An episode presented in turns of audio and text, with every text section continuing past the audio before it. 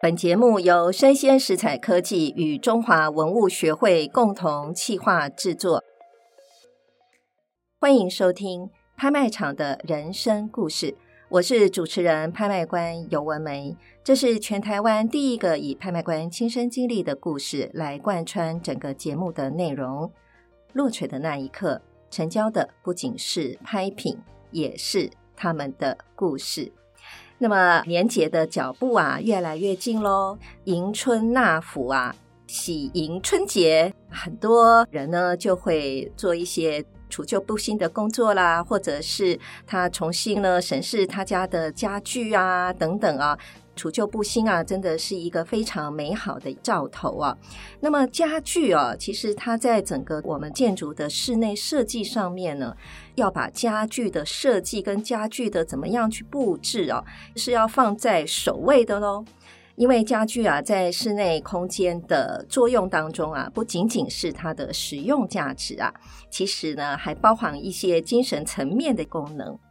包括了，譬如像说满足了你物质方面使用的功能啊，或者是陶冶心性啦，或者是要形成一个家的风格，或是展现您的个性啊，哈等等呢，这些呢都是家具啊它所产生的一些精神上的功能，所以各位听众应该就知道喽。文梅呢，新的单集我们就是要聊一聊啊家具的故事啊。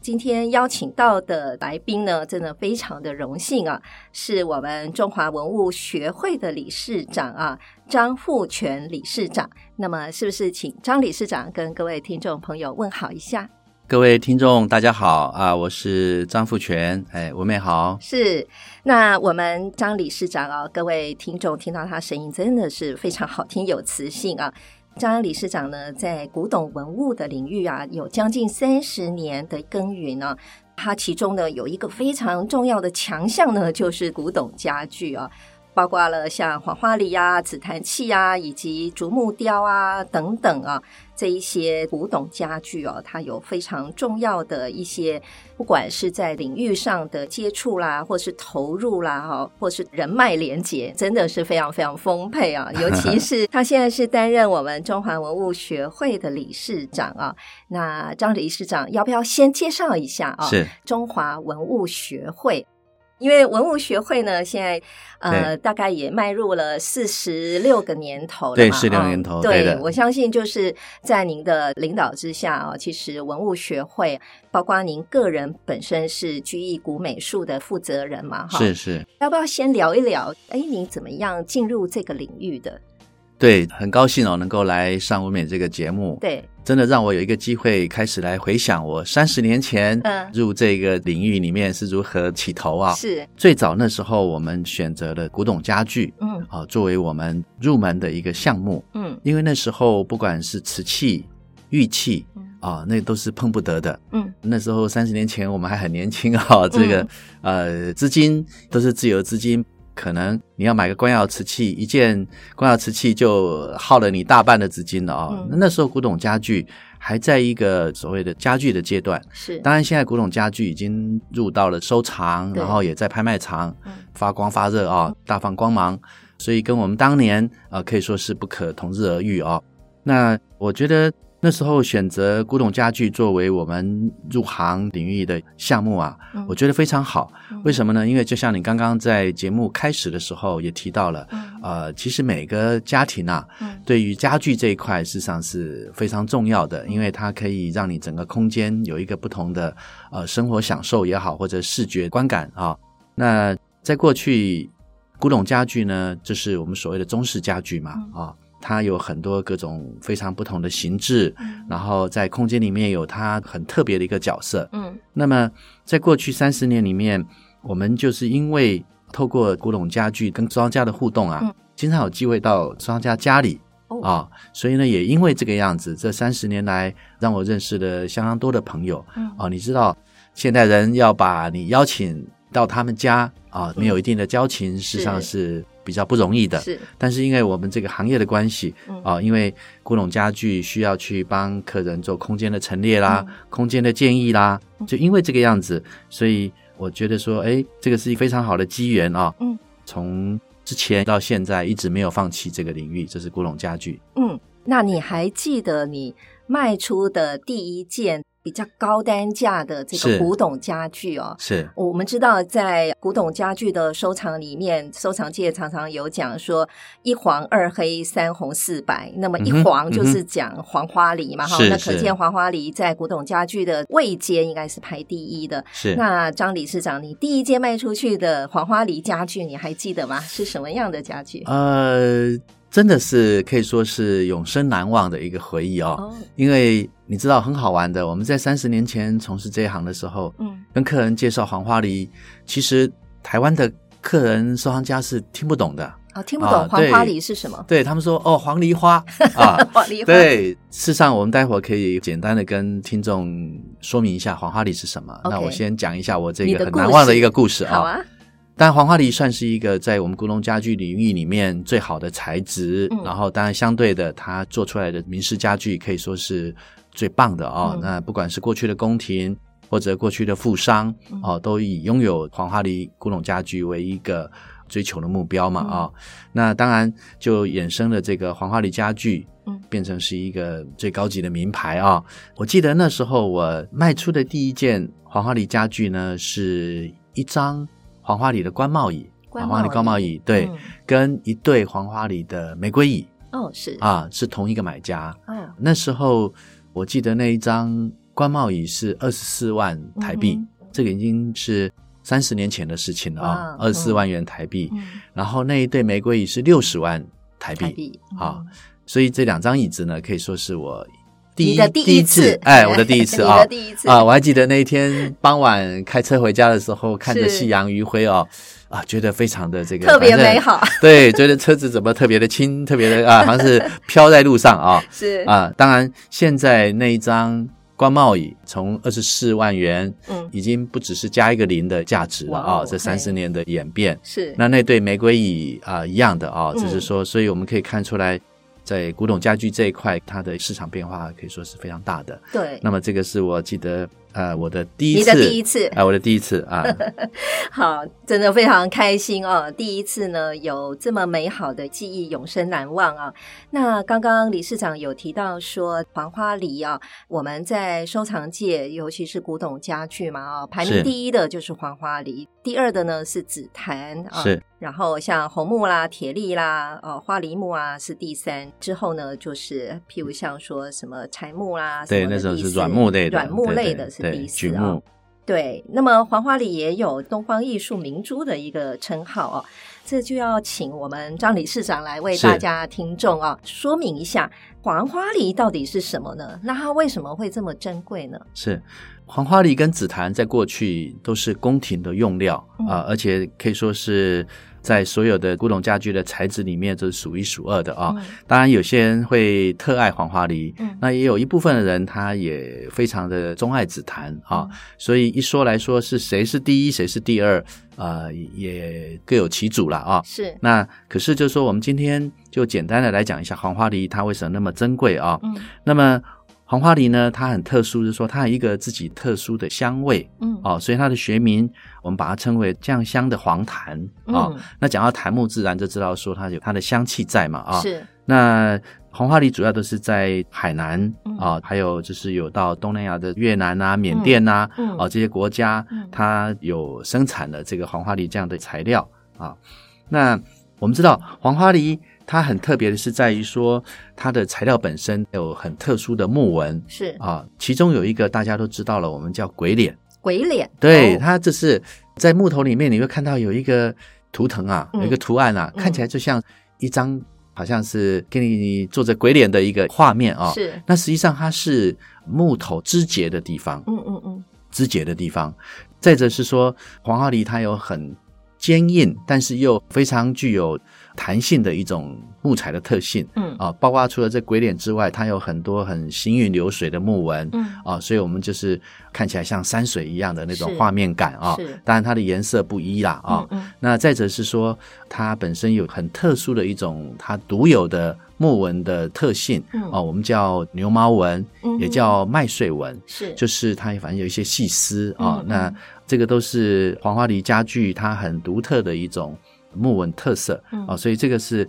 如果要简单讲黄花梨的话，它大概是这样的木头特色。而且它这个要成材，就是要成为可以使用作为家具的那个成材，是，它需要很久的时间。对不对，对，就是黄花梨，因为它生长慢嗯哦，木头一定是要生长缓慢，嗯它的密度才能够高嘛啊、哦嗯像是你要呃一个黄花梨的木头要能够成材做家具，嗯呃，基本上来讲大概也要三五百年。嗯哦，它才能够具备做一个大料的条件，嗯哦，你就可以知道说它的材料嗯，为什么那么珍贵，嗯哦，因为在过去它基本上也是一种进口材料，是哦，你看在那么早，从明代开始，以降到清代，宫廷里面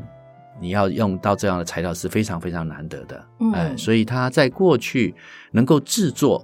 黄花梨，用黄花梨的材料来制作家具的师傅，嗯也都是非常厉害的哦啊、他们在做工，嗯对于整个家具的结构的理解，嗯啊，还有它的美感，嗯啊，甚至雕刻等等，嗯啊，绝对可以说是当时最一流的师傅。而且黄花梨也因为刚刚理事长所说的，因为它的纹路啊，哈，还有它本身木材形成特别的不容易啊。前一阵子啊，我在看资料的时候，我就看到一个嗯影片，然后里面他就有提到说，因为现在黄花梨其实这个材料取得非常非常不容易，而且对现在其实也有很多地方都禁止交易了、啊，是是是，对，那所以呢，就是现在有黄花梨树种的地方啊，都是有专人来看守、啊，对，都已经是不能出口了嘛，对都已经是管制性的这是个管制性这个的对对非常珍贵的原木材啊。是。那这样子的话，这么珍贵的黄花梨的原木材啊，它成为中国的古典家具，那它历史缘由到底是怎么样的去发现？然后它有什么样的内涵，或者是什么样的故事吗？呃，是这样子，就是说，在古董家具来讲啊、黄花梨呢，它在最初嗯比较早是从明代开始哦，哦，来大量运用。是，运用黄花梨作为他们家具的材料，当然，我刚刚提到了黄花梨它是很珍贵的，所以呢，一开始可以说是从宫廷嗯里面跟富商他们才能够去取得跟购买这样的材料。嗯嗯嗯哦，那包括说是我刚提到，这是跟明代嘛，那时候是海运的开放哦哦也有很大的关系是啊、所以在包括呢，当时在明代那时候，它也是一种社会的时尚嗯哦，那时候整个的啊。大家都很有钱嘛，啊、所以不管是你宫廷用得起，那我这些有钱的富商们，他们也都是有古董家具、有嗯黄花梨家具是作为他们一种身份的表征啊、嗯所以在嗯当时整个社会背景里面，嗯就变成说是一种身份的表征嗯啊、那么除了这个之外呢，当然每一件家具它制作的不是说是把它变成椅子可以坐、嗯床可以睡嗯哦、不是这么单纯，嗯它还要具备一个非常重要就是美感嗯啊、那为什么么明式家具他们有那么好的一个美感啊、嗯我们知道，在明晚期就已经慢慢没落了嘛，是啊、有很多不管是这些做官的，嗯或者是文人、嗯阶层的这些知识分子啊，嗯他们就对当时的政治失去了信心是啊、所以呢，很多人就，哎呀，算了，那我就回去好好的安养晚年。嗯把他整个生活的一种享受嗯啊、或者是本身他自己对于书画的造诣啊、嗯特别的喜爱，嗯那在这样的前提下，他就会去想要把自己的家弄得更好。嗯这个时候呢，他就会跟这些制作家具的师傅啊，嗯有一些交流，哦跟一些沟通是啊，不管是家具的形制上面的沟通嗯啊，或者是它的一些美感嗯啊，这个我们所谓的审美的一些意趣啊，嗯它也相对的传达了给这些工匠。嗯所以为什么说在明代那时候有很多的家具，我们称为简洁的线条、是严谨的结构嗯啊、一定要有一个严谨的结构，这个家具才耐用嘛啊、嗯嗯能够从明代一直流传到现在现在啊、你要具备一个美感嗯啊、不管它的比例啊、线条啦，都要符合当时的人或者现代人的眼光，嗯你才能够。让我们现代人这么的迷恋嗯黄花梨家具嘛啊、嗯嗯所以当时有一些整个的背景，那也造就了现在每个收藏家都希望能够拥有一件黄花黄梨花家梨具。家具是的，是的，嗯对，那么张会长呢，其实，在您的三十年这样子的经历当中啊，其实我相信你也看过很多珍贵的黄花梨家具啊，是是不当管然是曾经您经手的，或者是您的收藏家朋友曾经拥有的。对，那刚刚理事长也讲了很多对于黄花梨家具、明式家具的美感，这个怎么样去审阅它的美感哦，我就要请教理事长了。嗯哼，以你的专业眼光来讲啊，你对，可不可以讲一两个你所看过的明式的，或者是其他的黄花梨家具哦？对，哎你可以推荐我们听众怎么是样来欣赏？有哪些可以推荐的呢？啊哈。其实明式家具它有很多各种不同的形制嗯，啊、那我个人来讲，我特别推崇的是圈背交椅，圈背交椅，啊对，圈嗯背交椅啊、可以形容一下吗。对，这个一这听呢我，考你了啊，圈背交椅这个名词当然是专业名词了啊、是圈背圈就是圆圈的圈嘛，嗯嗯，所以呢，我们常讲圈椅，圈椅就是你的靠背是一个圈哦哦那样的一个概念啊是是是。那这个交椅是什么呢？交椅可以说是过去明式家具里面，它把它变成是一个能够折叠的、嗯活动式的是啊、在过去称为猎椅，猎椅，打猎的猎。哦，打猎的时候可以带出去。对，那这个东西嗯是从源自于过去皇帝嗯，还要去狩猎对啊、所以呢，在我们的很多古画里面，嗯你会看到，比如说乾隆皇帝，对，他在郊外就坐在一张椅子上面，嗯嗯，那个嗯就是圈背交椅。哦啊是那这个交椅呢，它可以说是我们叫做椅中之王啦。哦，椅中之王，对，哦所有 OK 的椅子呢，都是以它作为最崇高神圣的一种标准。哎呀，啊我想到了，有一句话叫“第一把交椅”，是不是这样子来的呢？对没错，没错，没错。嗯呃，我们也非常用心，这是第一把交椅，没错，当时就这样来是的这样的，对，这样来的。嗯，啊，那这个圈背交椅呢，它非常的在不管是市场价值，嗯或者在数量上，嗯事实上是很少的。嗯在整个国内外啊，当然台湾是比较少有这样的家具啊。嗯那像是国外的很多的博物馆啊，嗯不管是公家博物馆或者私人博物馆，嗯，都必须要有一张交椅哦啊，当做镇馆之宝哦是，啊，就可以知道，哎，我这个博物馆是很有分量的嗯，嗯嗯，很有分量的啊。嗯，嗯那我们知道啊，在二零二二年吧，很近的啊，现在嗯是是二零二四年嘛，嗯那时候在香港苏富比拍卖，嗯啊、拍卖了一张圈背交椅是，啊，圈背交嗯椅。那这张圈背交椅呢，因为它是有很多名人的地传啊，嗯嗯当时最早是沙可乐嗯啊、他的旧藏，嗯那当然一直后来也递延到其他别的知名的收藏家手上。是，那张交椅呢，很厉害的，卖到了一亿多的港币。哇哦，嗯就一一亿张多交椅就卖了超过一个亿的港币是，啊、所以我们可以知道说，交椅啊本身它是非常令人喜爱的一个家具啊、嗯那另外一个，我觉得我可以跟大家说很有意思的，就是嗯我印象很深刻、很大的一个屏风。哦屏风，对、嗯我们知道啊，在日本是最爱用屏风的，当然是他们是因为合适那种矮屏风嘛。，嗯嗯但是我们中式啦，哦，我们嗯中式的屏风是那种要超过一米八的。对，因为呢，过去的屏风好像是换衣服用的，对，它概念上是换衣服用的、哦。对，对，那当然，黄花梨的屏风就不是用来换衣服了啊、啊它是作为空间身份地位的一种表征，是因为它很有气势嘛，对啊、很有气势。嗯那我记得黄花梨家具嗯第一件嗯在拍卖市场嗯破百万美金，嗯就是一件黄花梨屏风。嗯它是在一九九六年，嗯一九九六年的时候有在美国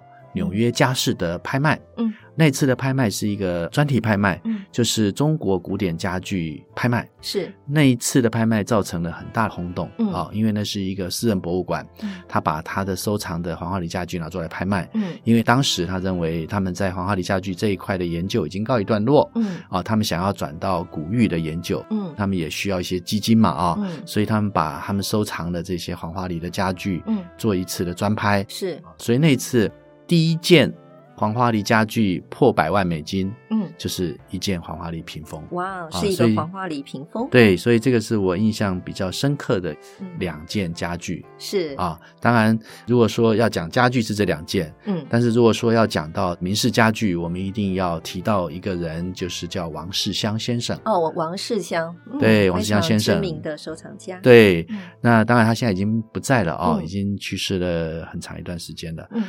他是一个很知名的大陆的学者，嗯像我们民事家具研究里面所谓的圣经啊，啊啊，我们叫民事家具珍赏、嗯，民事家具研究对，啊，就是由王石香这位学者嗯他来编撰编写的是是啊。那他可以说是最早，不管是他在研究也好啊，嗯编撰书也好，或者是嗯收藏啊，他可以说是，如果你讲到民事家具，讲到黄花梨家具，嗯应该没有人不知道王石香。是啊我还记得很有意思的是，他呢最早收家具啊，嗯去找家具，然后去找黄花梨家具啊，嗯他是骑着脚踏车啊嗯，在过去哦叫单车，啊，骑单车找家具，骑单车对，而且呢，你一定没办法想象，他一部单车可以载着一件超过一米八、一米九的柜子，天啊我们叫哪圆角柜这么厉害，对嗯你一定没办法想象。是哦，那时候当然这个是传说的故事哦，也不一嗯定是真。但是讲这个笑话是说他如何的钟爱家具哦，嗯就是他把要买床的钱呐啊啊拿去买了圆角柜啊啊、那这个圆角柜呢，他把两个门拆下来，啊，哎，就可以当床用了啊，所以就可以知道说他对于家具的这种热爱啊。是他说床不用了，我用嗯我这个圆角柜就可以当我睡觉的床了嗯啊嗯。嗯所以就说王世襄是我们在讲到民事家具、讲到黄花梨家具，嗯呃，一定要提到的嗯啊。另外一位是我的好朋友，嗯他叫柯蒂斯，是这一位呢，他是一个美国学者啊。是那最早他也是我刚刚提到，在一九九六年、嗯那时候，旧金山中国古典家具博物馆的馆长。嗯嗯啊，后来他这个博物馆，因为他研究已经告一段落了嘛，是那他就到台湾来待嗯了两三年吧。啊，哦他现在是长期住在上海。嗯啊，那时候他刚来的时候，还记得中文讲的哩哩啦啦啊，他后来哇，就学习的非常好嗯哼啊，所以他也是对于整个黄花梨家具里面，他也是非常可以说是贡献很大的一个学者。那既然他是您好朋友，你要不要爆他的料呢？这样说，这个是特蒂斯他是怎么样？他的故事，或者是他是对于研究黄花梨家具啊，或者是中国古典家具啊，啊，他有什么特别的故事吗？还是你跟他相处的时候，他有什么特别的故事可以？呃，我帮觉帮我们得爆料一下 我觉得他最大的收获是娶了一个台湾太太。呃，是啊，嗯，是是他所那以时语言候难怪进步这么快。是啊，是啊，嗯啊、当然他本身因为从早年就在研究中国民事家具的嘛，是啊、所以他到台湾来也一直没有放弃这一块，嗯因为他在台湾，他知道台湾有很多收黄花梨的收藏家，嗯那个时候他就选择从美国离开馆长的身份，嗯就到台湾来，嗯所以那时候我们其实也经常在一起，嗯，都在研究古董家具是这个部分，对，啊、所以他你看啊、从一开始当一个馆长，到后来能够去对于一件家具怎么样判定它的年代、判定好坏啊、嗯甚至能够离开了馆长身份，又开始编书等等的啊、所以他嗯是在这一块来说，他也是非常用心呐、啊。嗯对，刚刚那个理事长有提到关于家具的研究啊，除了王世襄他编了一本《明式家具的珍赏》，这算是我们家具研究的一个圣经之外，那还有刚刚有提到的是一位美国的朋友啊，科提斯，他也是中国古代家具市场的一个推手啊。另外，听说有两位，除了科提斯之外，还有一位也是美国人，可是他对于是古典家具的热爱啊，也是对推动了古典家具市场的地位啊。嗯嗯嗯要不要聊一聊这一位先生呢？罗伯特·伯顿先生。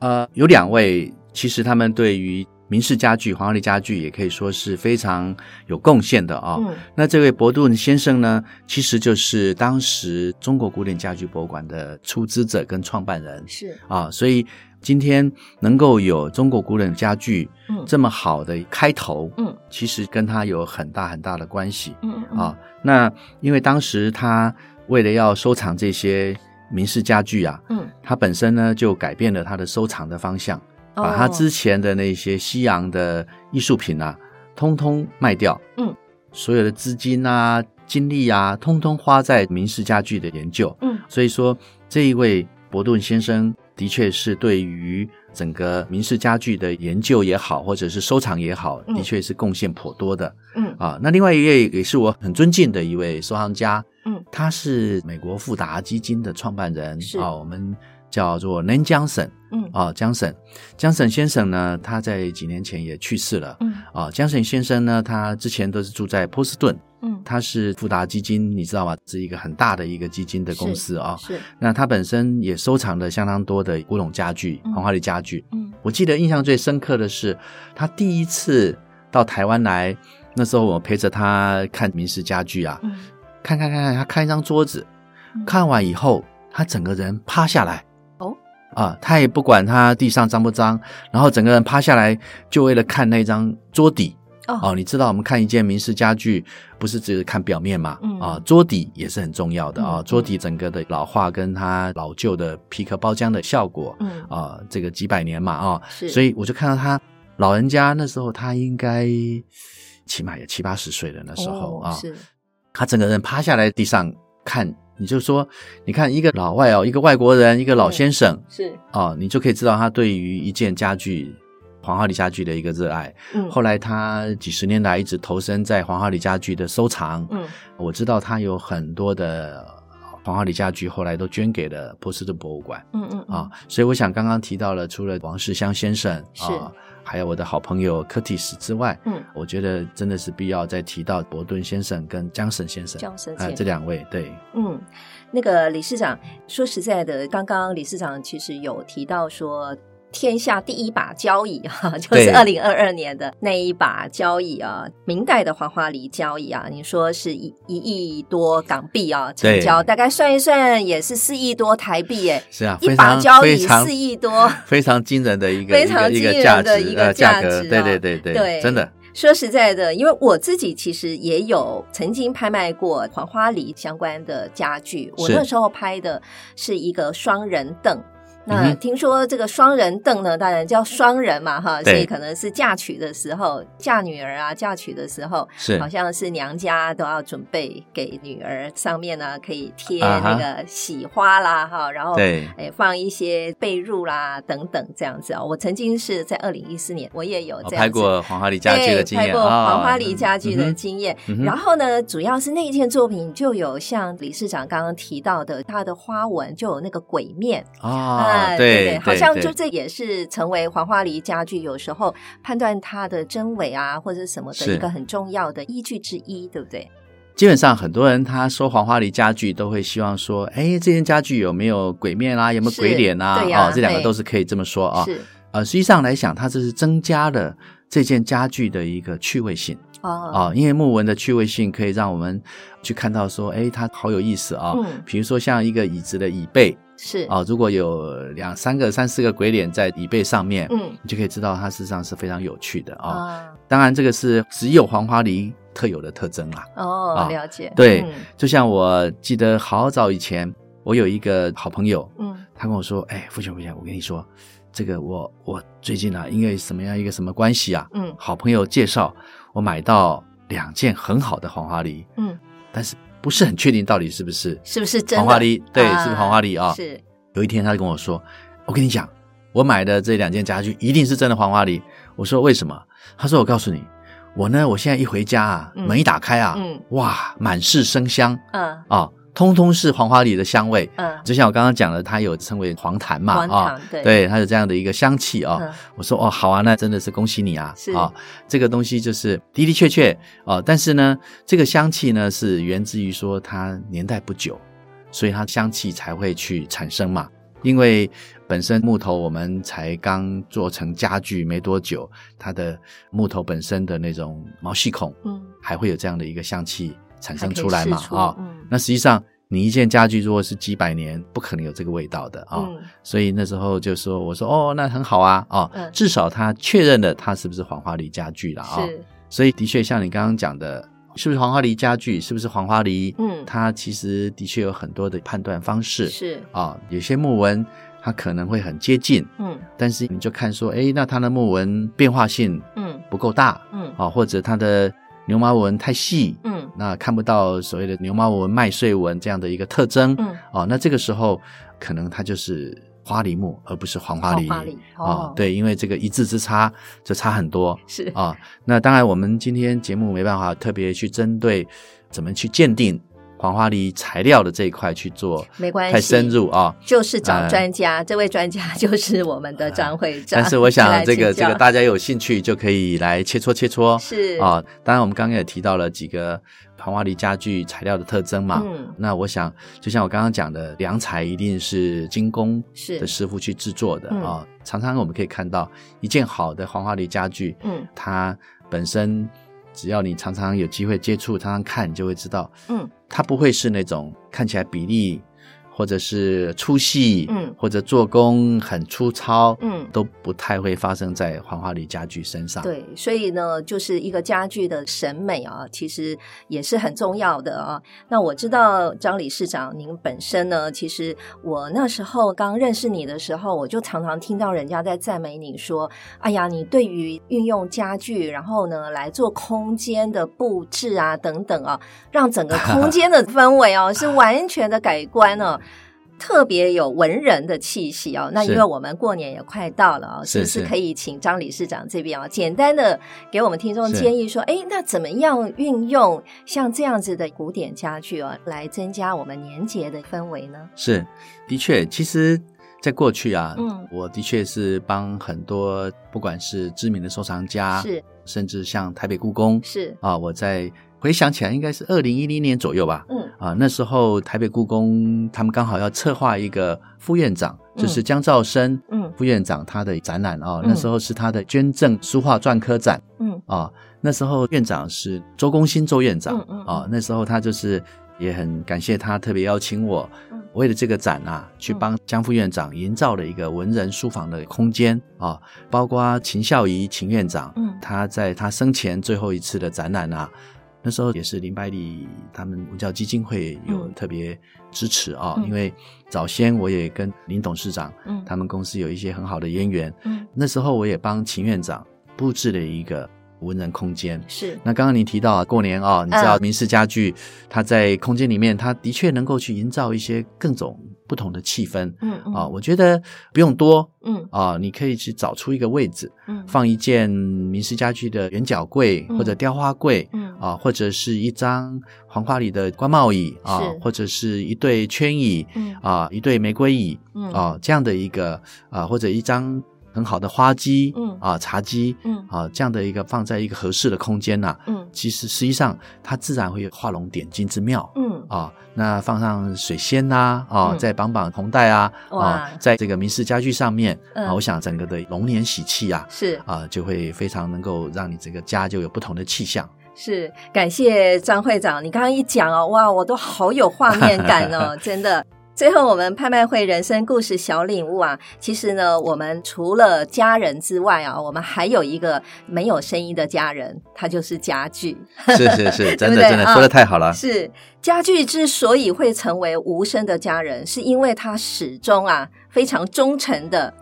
陪伴着你，因为你回到家。门一打开，你就会看到陪伴你的家具，它抚慰您的心灵啊！在我们外面啊一天的奔波之后啊，所以呢，我们跟家具的相处，就跟我们的家人相处一样，要非常的珍爱他们。